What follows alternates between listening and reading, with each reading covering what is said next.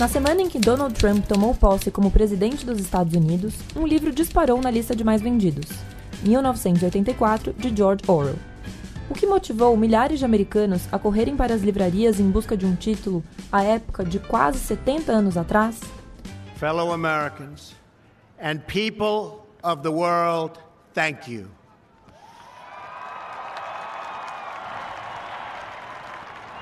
We, the citizens of America, are now joined in a great national effort to rebuild our country and restore its promise for all of our people. O que a distopia criada por este escritor inglês tem para nos dizer sobre o mundo de hoje?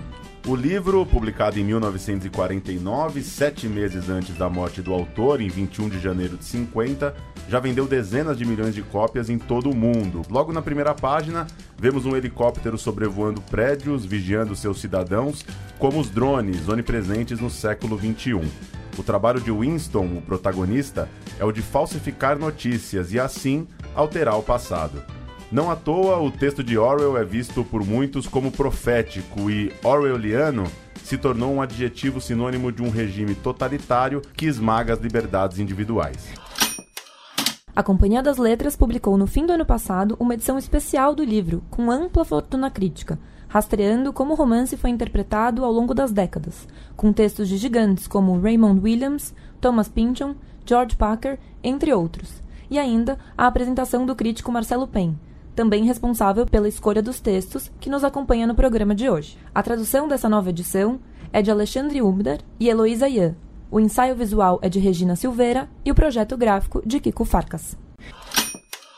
Para quem nunca leu 1984, o romance de Orwell tem como herói o angustiado Winston Smith, refém de um mundo feito de opressão absoluta. Em Oceânia, ter uma mente livre é considerado crime gravíssimo.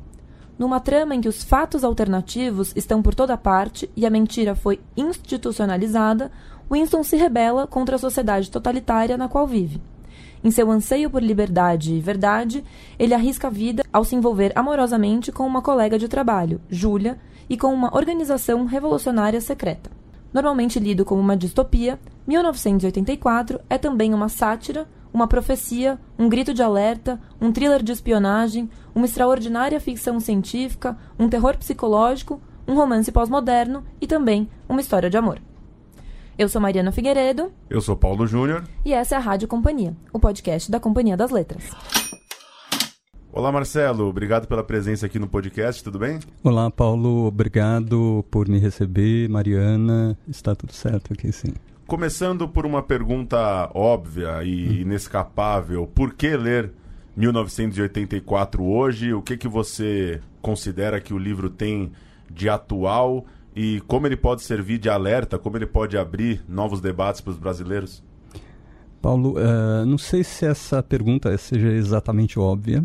É, e certamente não é uma pergunta fácil de responder, pelo menos se a gente quer ser bastante fiel ao romance e ser bastante cuidadoso. Né?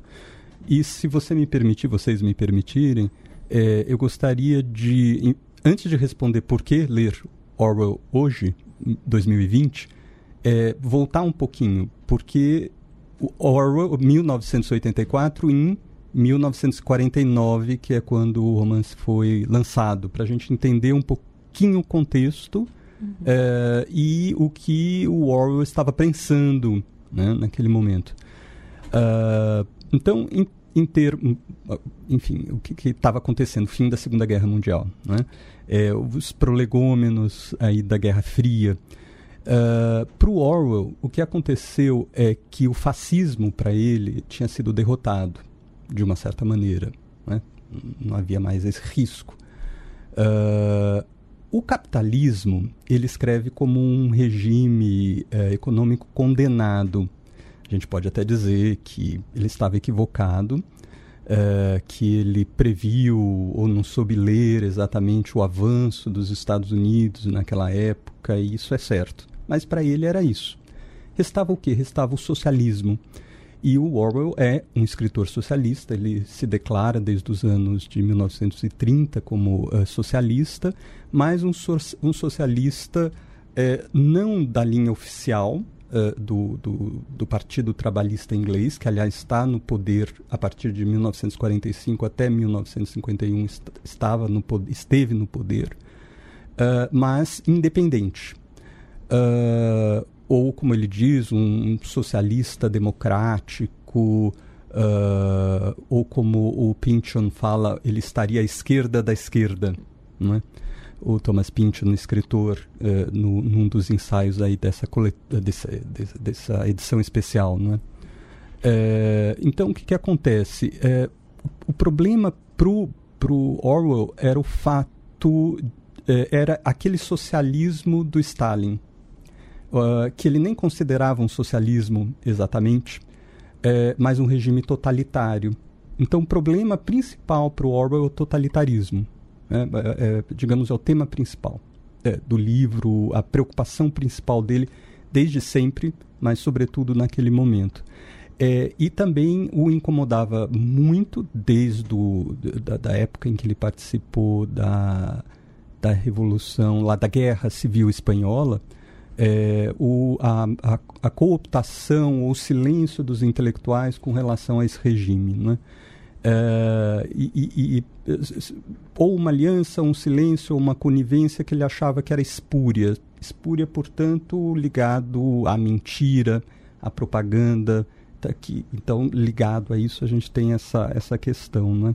Então, uh, eu vou aqui uh, retomar a ideia de um dos primeiros resenhistas a escrever, escreveu no mesmo ano, 1949. Eu acho que uma das melhores resenhas da época contemporânea ao lançamento da obra, que está na edição especial, que é do Goloman.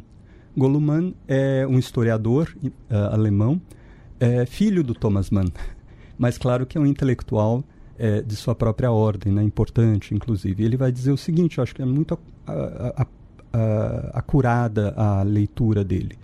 O único tema, diz ele, de, de Orwell é o perigo do totalitarismo que reside em nós mesmos, em todos e em todos os sistemas políticos de nossa época.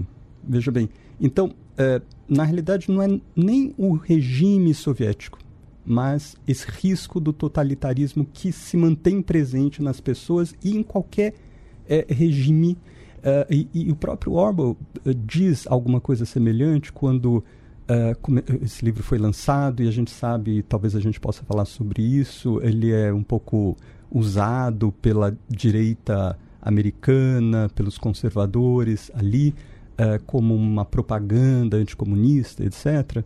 E o Orwell vai dizer assim, bom, no livro eu chamei o movimento de que havia ali na Inglaterra, porque o livro, enfim, a história se passa na Inglaterra, de Sossing, que é um termo da nova fala, talvez a gente converse sobre isso, é, o que, seria nova fala, é que no fundo é uma abreviação de socialismo inglês, Sossing. Mas ele diz que se passasse nos Estados Unidos, poderia se chamar de americanismo, ou 100% americanismo. Né? É, então, na realidade, ele está preocupado com o totalitarismo de qualquer sociedade. Então, uh, se vou me estender só mais um pouquinho para a gente é, é, ver o que, seria então o totalitarismo. Claro que eu não vou dar uma aula sobre isso, eu vou me ater um pouco a um, que, um outro crítico uh, também, cujo ensaio está nessa edição, que é o Irving Howe, que escreveu na, na década de 1960 é, um, um, texto brilhante, a meu ver, chamado A História como Pesadelo, está nessa edição. Ele vai dizer o seguinte: é o totalitarismo tem algumas características. Por exemplo, tecnologia moderna, total controle político, meios para exercer o terror, desprezo racionalizado pela tradição moral, uh, combate à liberdade erótica, é, controle sobre o que se apresenta como cultura. E aí são várias coisas.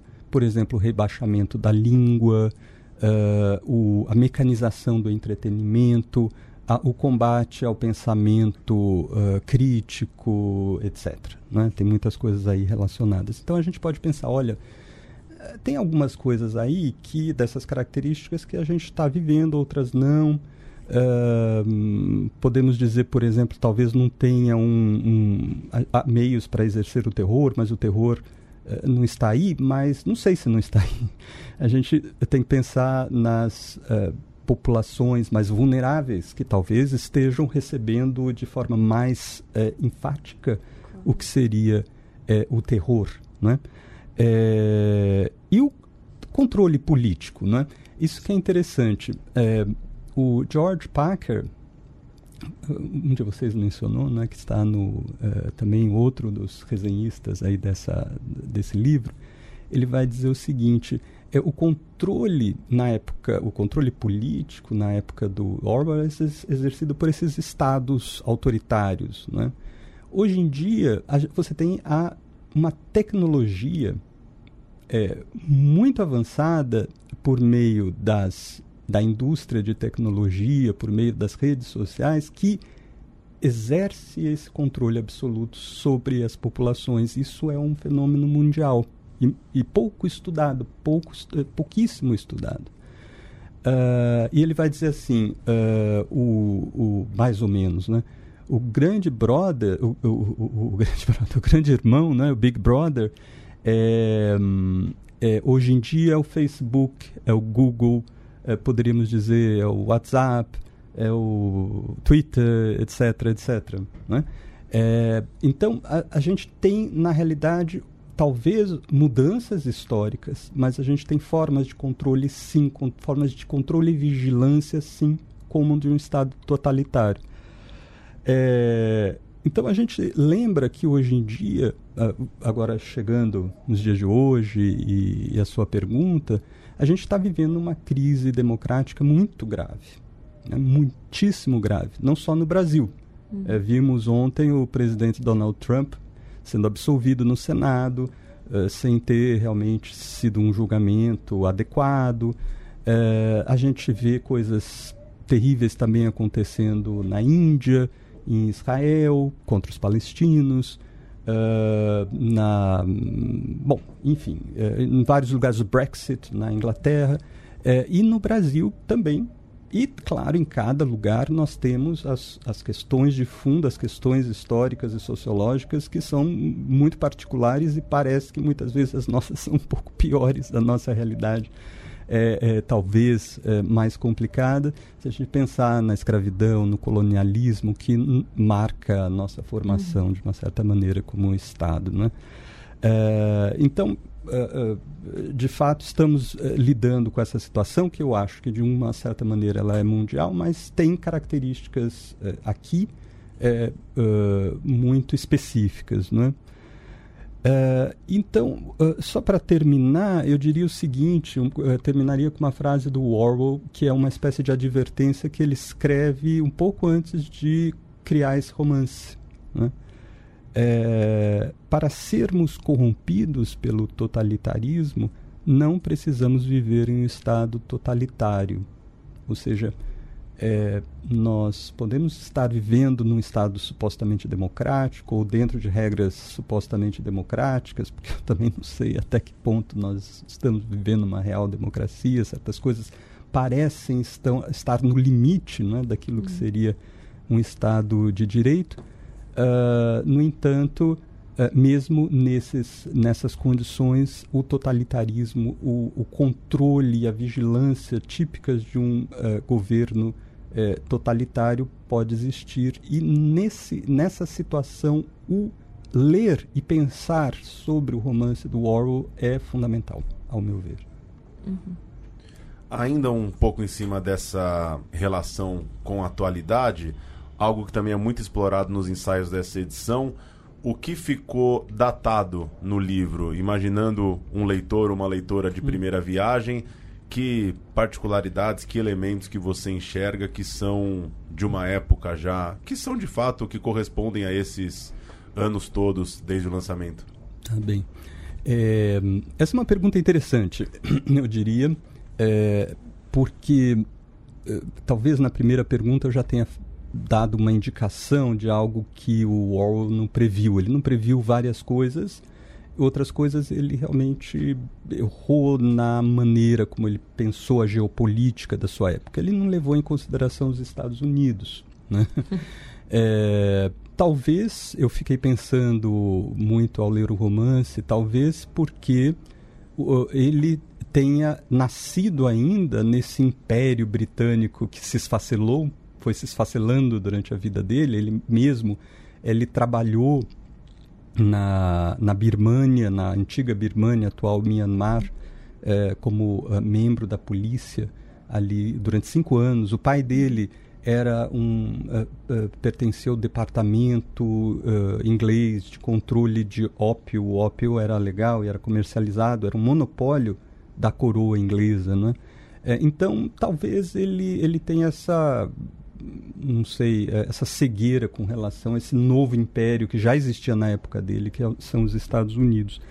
Então, essa, essa ideia de que o capitalismo estava derrotado era equivocada. Né? O capitalismo, inclusive, ele ressurge com uma força extraordinária já a partir da morte do Orwell, entre os anos 50 e 70, com uma grande expansão do crédito ao consumidor. Né? É, e talvez a gente tenha períodos de recessão aí no meio, nos anos 80, etc., mas os, os, os grandes uh, uh, jogadores desse, dessa, desse, desse cenário mundial, que são as grandes empresas, uh, as grandes corporações internacionais, que são a, as instituições financeiras e monetárias, elas se mantêm no poder desde então e exercendo controle desde então. Elas não perdem esse, esse poder, esse controle. Né? É, então o mundo muda. É, outra coisa que o Orwell, é, isso na época dele já foi algo que foi é, bastante comentado, o fato de que no romance há uma classe, que é a classe trabalhadora. e que são chamados de, na nova língua, é, de proles, de proletário hum. proles, sempre é reduzido, né? Uh, e, e, e, eles são meio deixados de escanteio. O, o, protagonista até acha que o futuro, ele diz isso várias vezes no decorrer do romance, que o futuro pertence aos proles. Né? É, mas no momento em que se passa a ação, eles estão deixados de, de escanteio a ponto de que não há nenhuma vigilância sobre eles. N nada, porque eles uh, são tidos como inofensivos. Né? Uh, isso foi criticado na época do Orwell já, não é? Porque, de uma certa maneira, é, a, a, força revolucionária é, da, da, classe trabalhadora é um pouco deixada de escanteio. Mas a questão não é nem essa. A questão é que, justamente com esse crédito é, financeiro, os trabalhadores, a classe trabalhadora vai se transformando em classe consumidora. Já a partir dos anos 50. No Brasil, talvez demore um pouco mais. Aconteceu também, a gente sabe disso. Mas é, mundialmente, sobretudo nos Estados Unidos, na Europa, ela já vai se tornando consumidora. Isso muda a, o perfil dessa classe. Né? Uh, então, isso é uma outra coisa que mudou. E, claro, coisas que ele não previu, como a intolerância religiosa, é, o, o, nacionalismo uh, xenófobo dos dias atuais, uh, o, o, racismo, né, que ele não previu. Em 1984 não existe racismo. É uma sociedade distópica, horrorosa, mas não há racismo. Né? É, então é, é algo que ele deixou como fora. Bem, tudo isso parece que não não diz respeito à nossa realidade, coisas que ou não estavam certas ou que uh, mudou, mudaram e, portanto, ficaram datadas. Bem, o, voltando àquele autor do, da história como Pesadelo, Irving Howe, ele levanta, é um dos autores que levanta algumas dessas uh, hipóteses uh, de coisas que não deram certo. Né? E ele, depois, em seguida, pensa assim: olha, por outro lado, quem sabe isso que eu estou falando aqui, essas, é, é, enfim, hipóteses aqui de, de coisas que não deram certo, no fundo sejam descabidas. Sejam descabidas. Não é importante. Por que, que não é importante? Porque a gente tem que levar em consideração a lógica literária do romance. Ele diz assim: olha, é tão fora de propósito como a gente é, falar, pensando no romance do Swift, Jonathan Swift, Viagens de Gulliver, fala assim: olha, é absurdo pensar que existem, existam seres minúsculos como aqueles retratados em Lilliput. É absurdo. É, talvez seja absurdo, mas dentro da lógica daquele romance não é absurdo. Então, dentro da lógica, e, e, e a Mariana falou bem, desse romance que é distópico, mas sobretudo satírico, paródico, é, que beira a fantasia. O Orwell usa a palavra fantasia eu diria que dentro da estrutura literária, da estrutura da lógica interna do romance, nada ficou datado. Tudo funciona. Né? A gente tem que lembrar que não é um tratado. Uhum. Não é um tratado, é uma obra de ficção. Né? Então isso é muito importante a gente fazer essa distinção. Não quer dizer que a gente não possa pensar a respeito do que mudou ou não da época dele, o que ele pensou, o que não pensou. Podemos, mas se a gente olha para o romance, isso não importa.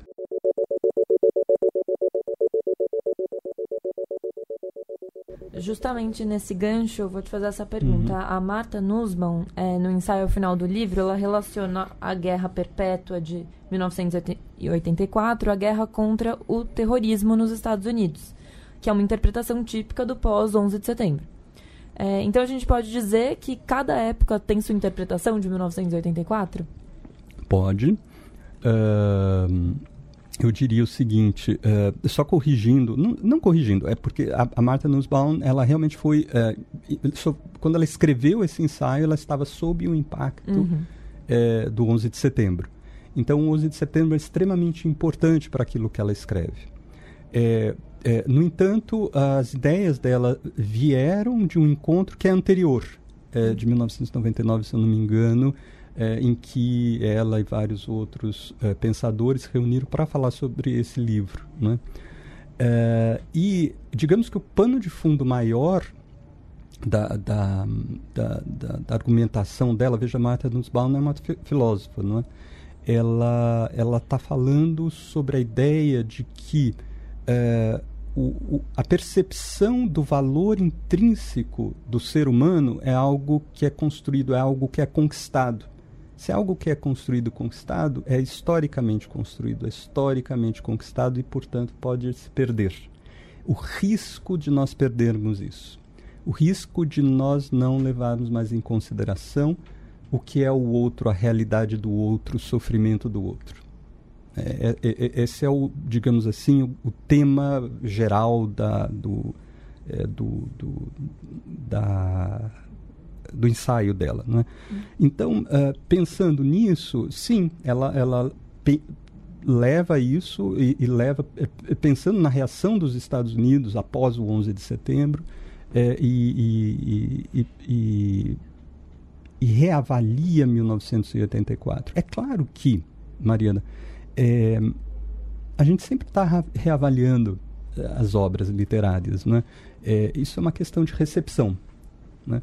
Uh, a maneira como nós lemos hoje uh, Dom Casmurro não é a mesma maneira como o leitor do século XIX lia Dom Casmurro. A mesma coisa vale para Dom Quixote, a mesma coisa vale para Viagens de Gulliver, etc. É, certamente cada uma da sua época, cada época tem a sua maneira, uma maneira geral e talvez muito particular de reacessar ou reavaliar essas obras, não é? Uh, outra coisa que a gente também tem que levar em consideração é o seguinte: é, temos que tomar cuidado, isso é o Raymond Williams que fala, para não tomarmos o George Orwell como base para uma discussão geral. Mais uma vez, lembrando aquela ideia de que não é um tratado, é uma obra de ficção. Hum. Né? É importante isso, né? levar em consideração isso. Tomando essas esses dois, uh, tirando essas, essas duas observações, eu concordo plenamente com você. Né? Eu acho que tem a, a sua. Cada época tem a sua interpretação e diria até mais. Esse é um livro que, mesmo sendo, eu falei tudo isso, olha, é uma obra de ficção, não é um tratado, mas é uma obra que enseja. Uhum. Tá? Enseja o, é, o debate. M muito profundamente porque está, também está dentro da estrutura interna dessa obra é, que ele seja discutido, que ela seja discutida. O Orwell queria isso, está na intenção escrita, ele descreve isso. Ele diz que ele quer aliar um propósito político a um propósito artístico, desde a Revolução dos Bichos. Ele faz isso conscientemente. É, e a gente tem trechos do livro em que são trechos digressivos, de fato. Hum. Em que a, as ideias são debatidas e que podem continuar sendo debatidas por nós. Então, é, eu diria que sim, é, é algo que, que é ensejado de forma contundente por, por esse romance, pela sua própria forma. Está começando a ver que tipo de mundo estamos criando? Não haverá arte, nem literatura, nem ciência. Quando formos onipotentes, já não precisaremos da ciência. Não haverá distinção entre beleza e feiura. Não haverá curiosidade nem deleite com o processo da vida. Todos os prazeres serão eliminados. Mas sempre, não se esqueça disto, Winston, sempre haverá embriaguez do poder. Sempre, a cada momento, haverá a excitação da vitória, a sensação de pisotear o inimigo indefeso. Se você quer formar uma imagem do futuro, imagine uma bota pisoteando um rosto humano, para sempre. Marcelo, a visão retratada pelo Orwell no livro é de um pessimismo inegável e, de certa forma, o livro ajudou a cimentar uma tradição de distopias que, inclusive, voltou a ser bastante explorada recentemente. Como você enxerga 1984 em relação, por exemplo, a Admirável Mundo Novo ou a Fahrenheit 451? Paulo, essa, fra essa frase, esse trecho do romance que você leu, eu acho que ele é absolutamente sombrio, né? ele é terrível e ele é muito contundente e atual. Né? é, para nós e para, enfim, é, aquilo que a gente estava falando de uma defesa de um antitotalitarismo, né? É, e nesse sentido, ele teria uma relação, sim, com, com romances, sejam utópicos ou, mais propriamente, o anti-utópico ou distópicos, não é como você está perguntando, é, que o uh, Orwell, alguns deles, ele leu uh, como é o caso do Admirável Mundo Novo. Uh, vários romances do, de um outro autor inglês chamado H.G. Wells, que é aquele autor do Guerra dos Mundos, e que vai escrever romances também distópicos ou utópicos. Um deles, aliás, tem esse título, um título, assim, A Moderna Utopia, The Modern Utopia, né? outro chama-se O Dorminhoco, em que o, o personagem é, dorme durante mais de 200 anos e acorda num futuro em que ele se torna a pessoa mais rica do mundo e é um mundo absolutamente distópica, distópico também, né? É, e, o, o, e o Orwell, ele, numa das resenhas muito interessante que ele vai escrever sobre o, um outro romance também dessa mesma linhagem, é, ele vai achar uma relação entre um admirável mundo novo do, do Huxley e um romance pouco conhecido naquela época e ainda hoje chamado Nós de um russo chamado Yevgeny Zamyatin, uh, em que nós temos um mundo uh, muito interessante também de extrema vigilância, uh, em que as pessoas são vigiadas o tempo todo e se vigiam e moram em casas de vidro. Você não tem a mas a privacidade, na ideia da privacidade, as pessoas não têm mais nome, não é, não é Marcelo, Mariana, Paulo, mas têm números e letras, né, são chamadas por, dessa forma. E o, o, o, Orwell encontra semelhanças entre esse romance e é, o Admirável Mundo Novo, que o Huxley vai negar. ele vai dizer que ele é muito mais influenciado pelos romances do Huxley, etc. Uh, ah, do, desculpe, do, do, do Wells, uh, do H.G. Wells, do que propriamente desse uh, russo Zamiatin, que, segundo o Huxley, ele nunca havia lido. Né? Bom, enfim. Dizendo isso, eu, eu gostaria também de pensar que talvez a ideia da utopia ou da distopia ela funcione até certo nível Uh, e em, em, outra instância, ela talvez ela gire em falso.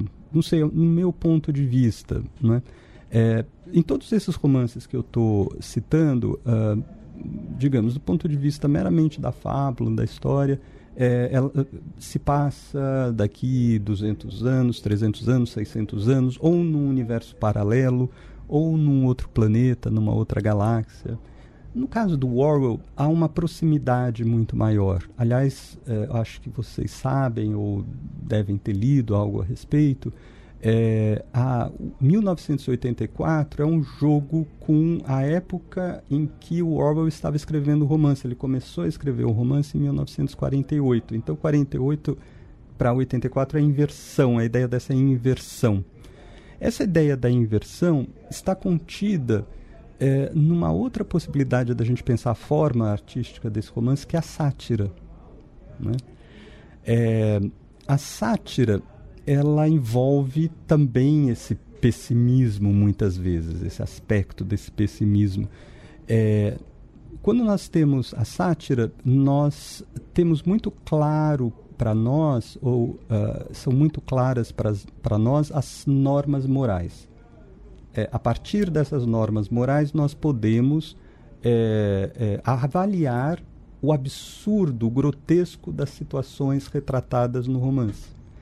Vou dar um exemplo, um exemplo mais uma vez do Swift, não do Viagem de Gulliver, mas de um outro uh, panfleto que ele escreve muito fama famoso chamado A Modest Proposal, uma proposta modesta, em que uh, o narrador propõe que uh, os filhos das famílias pobres irlandesas, que é eles, em vez de ficarem ali onerando os pais e o país, eles poderiam servir como alimento para as classes ricas.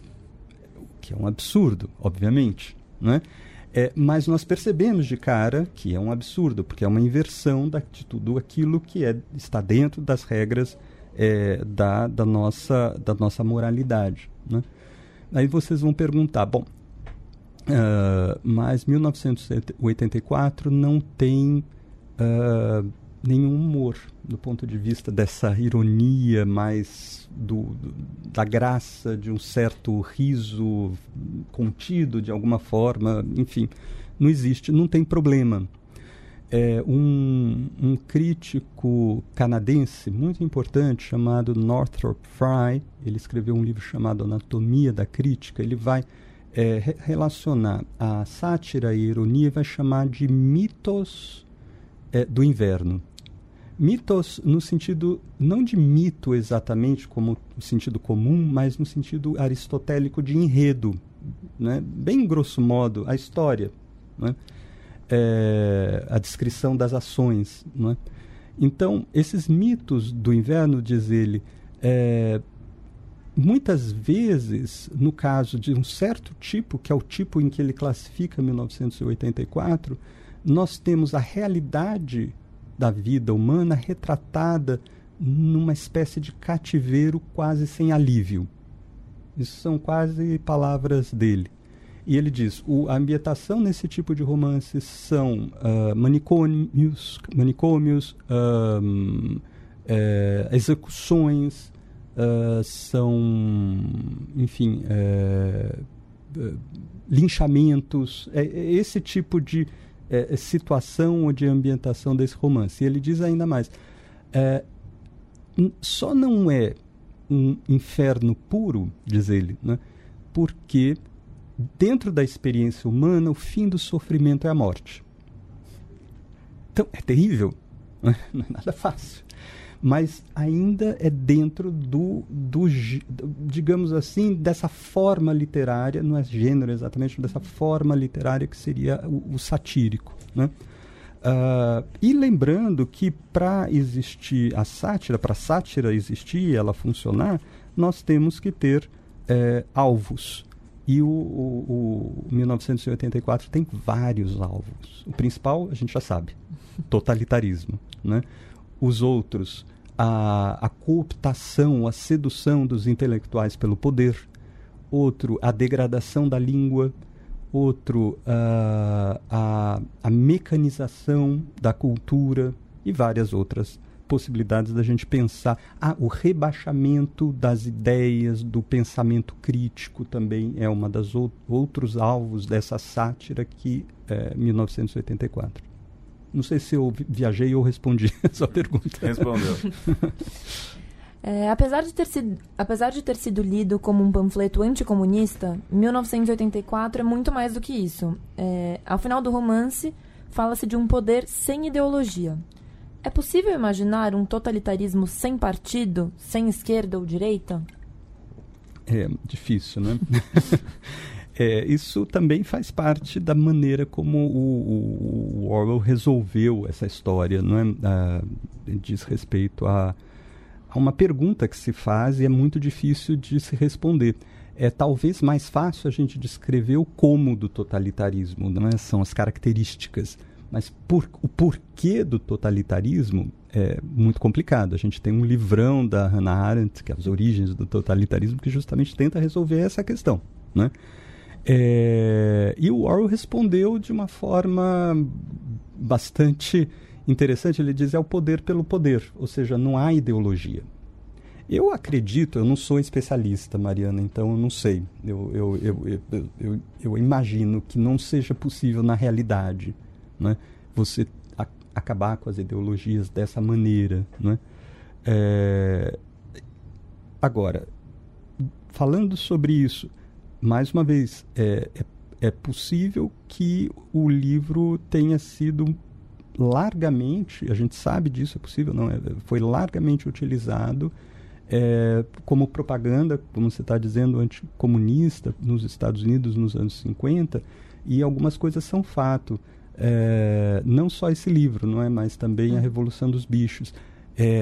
Duas versões cinematográficas, tanto da Revolução dos Bichos, uma versão em animação, quanto uma versão para o cinema, com atores, etc., nos anos 50, é, foram uh, financiadas secretamente pela CIA é, como parte de, de e, e, são versões horrorosas que também é, mudaram profundamente o sentido do, da obra e tudo mais mas é, é isso né quer dizer é, é, muito é uma é uma obra que ela ela é, acaba se prestando involuntariamente a esse a esse desvio né é, e a gente tem que tomar muito cuidado tem, tem que ser muito cauteloso né, com relação a essa leitura que a gente sabe que é descabida. O Orwell, mais uma vez, ele, ele se declara socialista, ele se declara como um homem de esquerda, etc. Ele faz críticas, como nós fazemos críticas aos nossos partidos eh, quando eles erram, e ele faz críticas duras, duras, porque ele é um polemista também.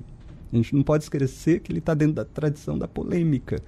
E ele faz críticas é, numa época em que se não fazia críticas a certas, é, certas medidas, certas ideias, é, enfim. E, e aquilo acabou servindo involuntariamente a um governo uh, conservador nos Estados Unidos, naquele momento. Não só nos Estados Unidos, na Inglaterra também, em outros países, né? vários outros países acabam é, se utilizando da, da, de algumas obras do Orwell para fazer esse tipo de propaganda.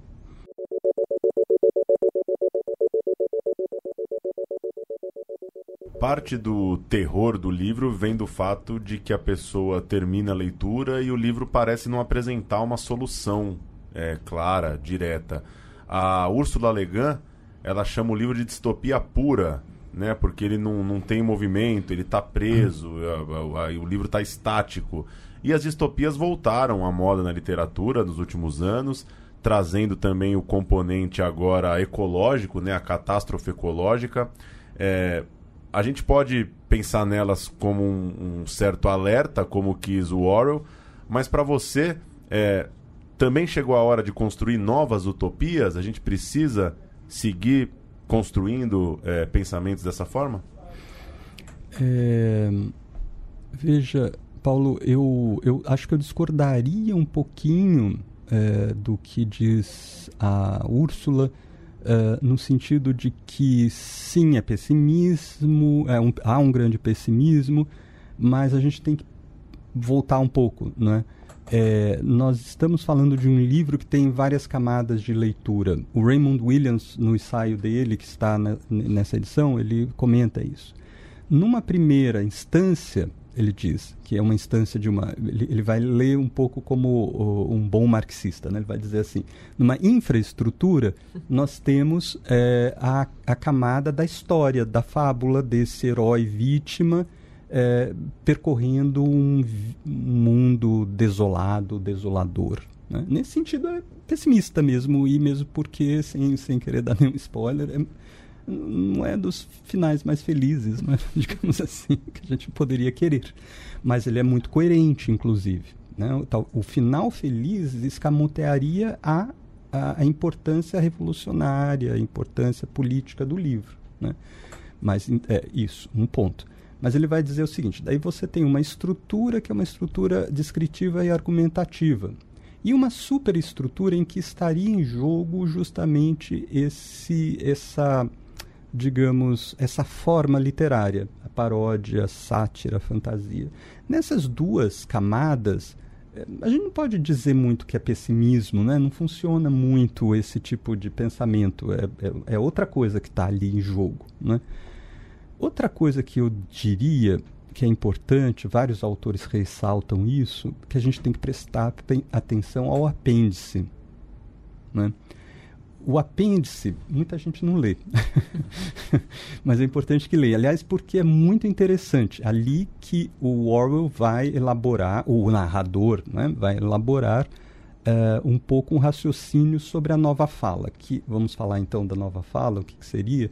seria a linguagem desse regime autoritário, desse regime totalitário, que é, substituiria a velha fala, que no original em inglês padrão. Então a gente pode dizer é o português padrão, se fosse na nossa realidade. Não é? É, e, e, portanto, é, uma, é um tipo de linguagem também rebaixada, é, que facilita, que tem facilitações, que impede o raciocínio, o pensamento abstrato, a complexidade das coisas, etc. Né? Bom, então ne nesse apêndice há uma outra data muito importante, que não é 1984, mas 2050. 2050 seria a data em que todo uh, que o, primeiro que o dicionário da nova língua, a última edição dele estaria completa a última edição. Né? Quando eh, está acontecendo em 1984, é a penúltima edição. Então, a última viria em 2050. Além disso, eles teriam concluído a tradução de obras, essas grandes obras do pensamento. Ele cita alguns, Shakespeare, Milton, Swift, uh, Dickens, etc., seriam traduzidos da velha fala para a nova fala. Mas aí ele diz assim, encontrou-se muitas dificuldades então, aos poucos você vai percebendo, por várias razões, que 2050, conforme era esperado, nunca acontece, nunca acontecerá, de fato. E o que impede isso é a linguagem. Até porque o apêndice é escrito não em nova fala, é escrito em velha fala. Né? É a linguagem e a literatura que impedem uh, o, o, que esse Estado totalitário se instaure de forma definitiva. Então, no apêndice é assim uma luz de esperança, que a gente talvez não encontre na história, mas a gente encontra ali nessa parte final. Né? Então, eu diria isso. É, por outro lado, você pergunta assim: uh, utopias. eu acho que passou da hora que a gente encontre novas utopias. Eu acho importantíssimo, sim. Uh, uh, é importante politicamente até que a gente as, descubra que nós a construamos e eu não sei muito bem como elas surgirão. Né? É, mas eu tenho duas hipóteses, talvez utópicas, sobre isso. A primeira é que uma coisa importante para essa nova utopia que precisa ser construída é que ela recupere o fator do humanismo que está se perdendo na nossa vida contemporânea, na nossa vida moderna, que é alguma coisa muito importante apontada já em 1984. Né?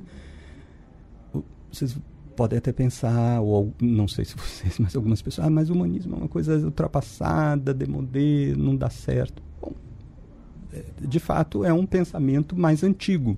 Isso não quer dizer que é ruim, né?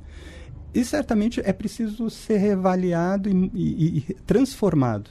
Mas o componente do humanismo, da, de uma ética, que é aquilo que a Marta Nussbaum fala, de você perceber a realidade do outro, que é você perceber e compreender a, o sofrimento do outro, é alguma coisa que precisa estar, é, voltar a ser trabalhada ou construída num uh, uma utopia, uh, um modelo utópico que ainda nós precisamos descobrir. E outra coisa, eh, eu acredito que esses modelos utópicos pode ser que até já estejam sendo construídos, mas pelas novas gerações. Eu acho que eu, eu tenho impressão e quase certeza que essas novas utopias virão pelas novas gerações. É, é para mim, é, digamos, é a minha utopia. Você acha que a realidade é uma coisa objetiva, externa, algo que existe por conta própria? Também acredita que a natureza da realidade é auto-evidente. Quando se deixa levar pela ilusão de que vê alguma coisa, supõe que todos os outros veem o mesmo que você. Mas eu lhe garanto, Winston, a realidade não é externa. A realidade existe na mente humana e em nenhum outro lugar não na mente individual, que está sujeita a erros e que de toda maneira logo perece.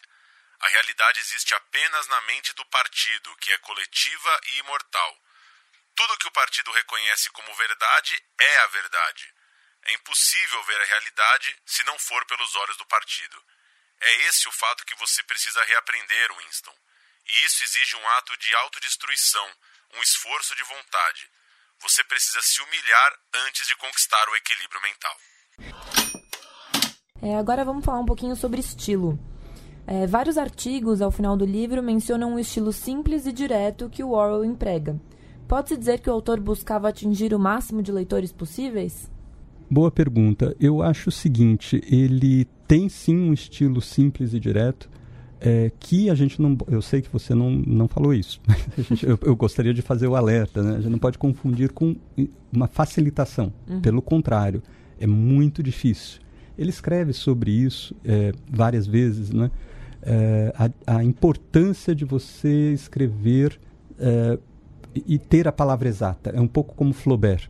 Né? Ele não fala, não menciona Flaubert, mas a ideia da palavra exata e que é, esse raciocínio seja claro. Ele odiava a falta de clareza, o rebuscamento, é, as frases feitas, o clichê, etc, etc. Então, a, a, maneira como ele escreve é, é muito, muito simples uh, e, e, de fato, isso facilita a leitura, mas não quer dizer que é uma facilitação. Inclusive, é, trata-se de uma leitura bastante complexa e é, vocês que é, trabalham com a palavra sabem como é difícil a gente encontrar aquela palavra exata que transmita exatamente aquele pensamento que nós queremos. É, dizendo isso, eu acho que é, pode ser que haja uma, uma, uma, alguma coisa no terreno de atingir um público maior, que certamente é um público ainda burguês, é uma classe média. Ele não, não tinha nenhuma ilusão de que ia atingir a classe trabalhadora com as suas obras. Mas temos que lembrar, veja, que ele era um jornalista também. Um jornalista é, ele é escritor e jornalista, ele escreveu nos jornais e revistas a vida toda. É, e com, já disse, uma alma, uma, alma, uma índole é, polemista. Então ele tem que ter uma, um rigor e uma clareza de argumentos, etc.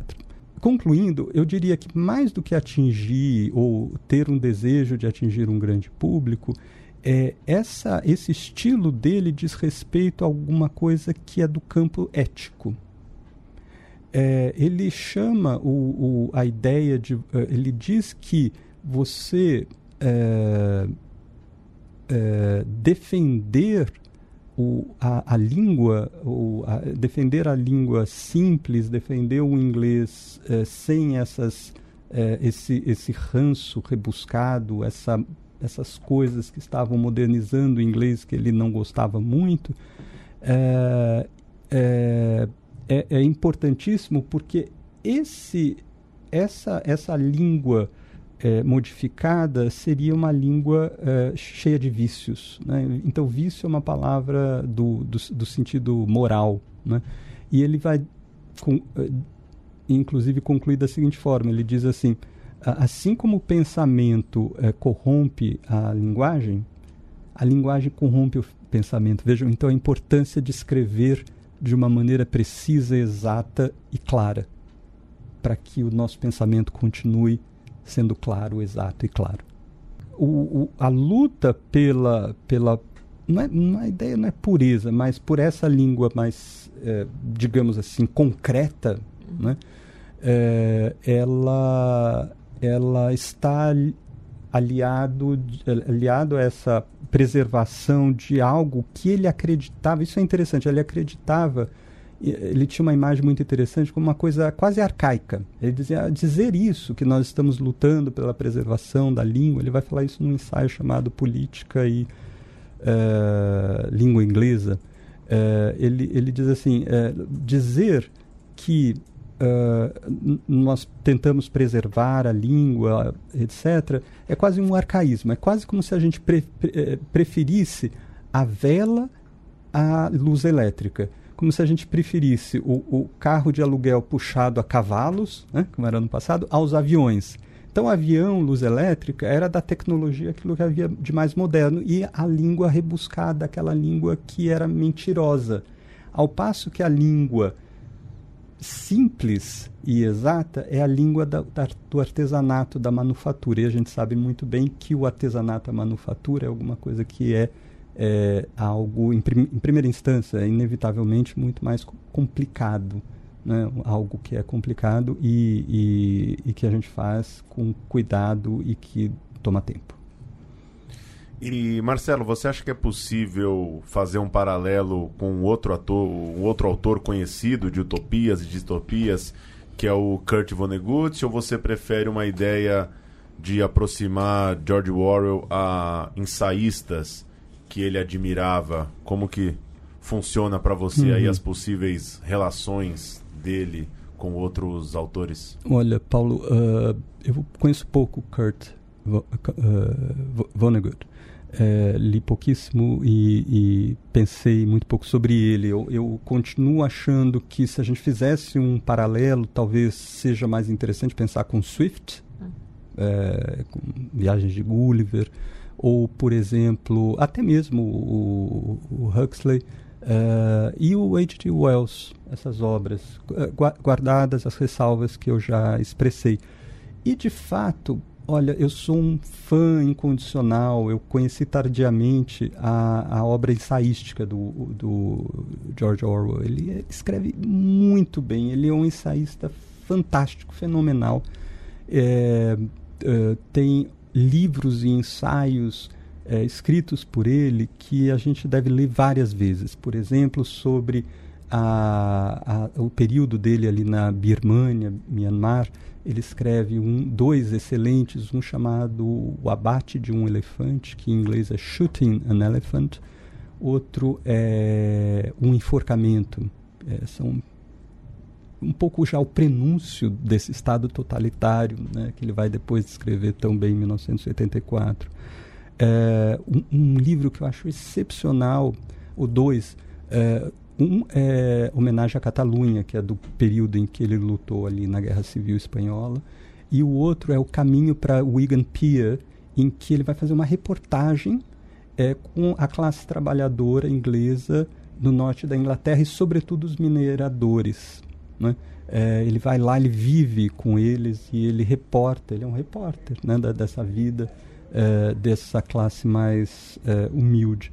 E então sim, eu acho que é, ele é um, um ensaísta dessa grande linhagem é, de, da literatura de língua inglesa que é inescapável nesse, nesse, nesse sentido, que vai lá do Defoe, Swift, Hazlitt e vários outros. Né? A gente pode citar vários e certamente o Orwell é importante nesse sentido.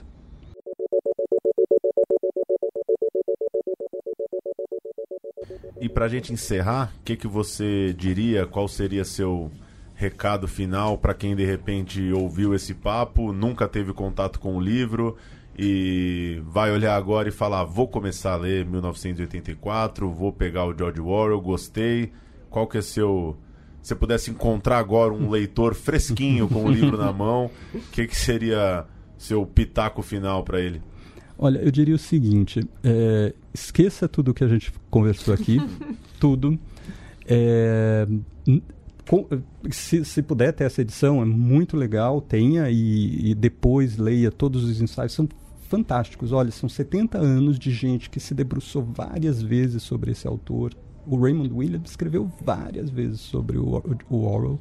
É, a Martha Nussbaum também escreve outras vezes. Enfim, a gente tem aí é, as, grandes ensaístas com, com opiniões diferentes, etc. Mas é, e também você mencionou o ensaio uh, uh, visual da, da, da, da, Regina Silveira, mas esqueça tudo isso e mergulhe no livro.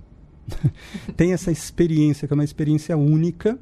Eu acho que uma experiência única não é fácil. não é fácil. Muitas vezes a gente eh, já ouvi gente dizer: eu não vou ler mais, nunca mais. É um, um livro excepcional, mas eu só quero ler uma vez. Né?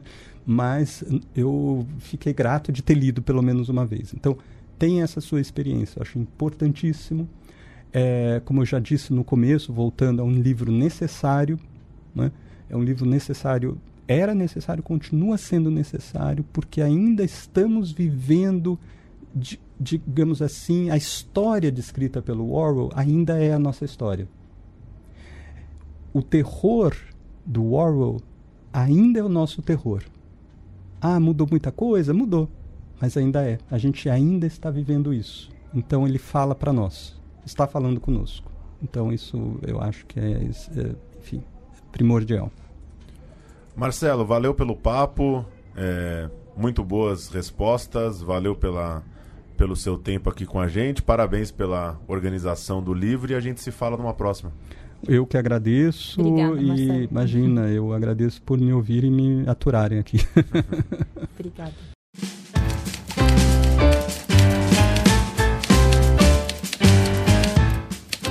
E a Rádio Companhia fica por aqui. Para você que é fã de Orwell, fique ligado. Ainda este ano, teremos uma nova edição com fortuna crítica de A Revolução dos Bichos, uma biografia do 1984 chamada O Ministério da Verdade, do britânico Dorian Linsky, e uma adaptação em quadrinhos de 1984, feita pelo artista paulistano Fido Nest. E não se esqueça, envie suas críticas e sugestões para rádio@companhiadasletras.com.br e fique ligado em nossas redes sociais e newsletters para saber das novidades. Até mais!